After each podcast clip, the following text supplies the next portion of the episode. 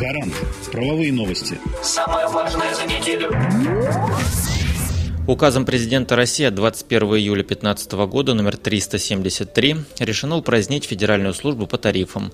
Ее функции передаются ФАС России. Такое решение принято в целях совершенствования государственного управления и контроля в сфере антимонопольного и тарифного регулирования. Другим указом номер 368 от 15 июля упраздняется Министерство Российской Федерации по делам Крыма. Причина этого решения – завершение переходного периода, связанного с принятием Крыма в состав России. Функции упраздняемого министерства передаются Минэкономразвития. Также упраздняется Государственная комиссия по вопросам социально-экономического развития Республики Крым и города Севастополя. Вместо нее будет создана одноименная правительственная комиссия. Указы вступили в силу со дней подписания. Минфин России прокомментировал последние изменения в аудиторском законодательстве.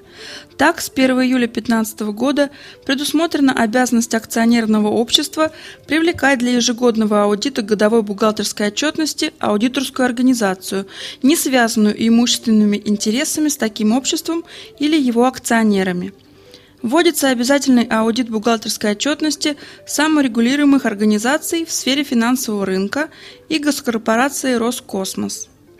С 1 июля 2015 года правительство России наделено новыми полномочиями в сфере закупок аудиторских и консультационных услуг – также обращается внимание, что внешний контроль качества работы аудиторских организаций, являющихся субъектами малого предпринимательства, в 2016-2018 годах будет проводиться Росфиннадзором в обычном порядке, в том числе путем проведения плановых проверок.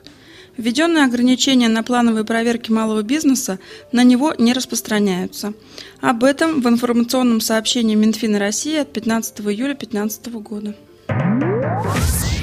Федеральным законом от 14 июля 2015 года номера 272 ФЗ день голосования на выборах депутатов Государственной Думы нового созыва перенесен с первого воскресенья декабря года, в котором истекает конституционный срок полномочий Госдумы предыдущего созыва, на третье воскресенье сентября этого же года. Тем самым указанные выборы будут совмещены с выборами в органы госвласти, субъектов федерации и органы местного самоуправления. Проведение выборов депутатов Госдумы в единый день голосования позволит новому составу палаты в начале своей работы принять федеральный закон о федеральном бюджете на очередной финансовый год. Таким образом, выборы депутатов Госдумы седьмого созыва будут проведены в третье воскресенье сентября 2016 года.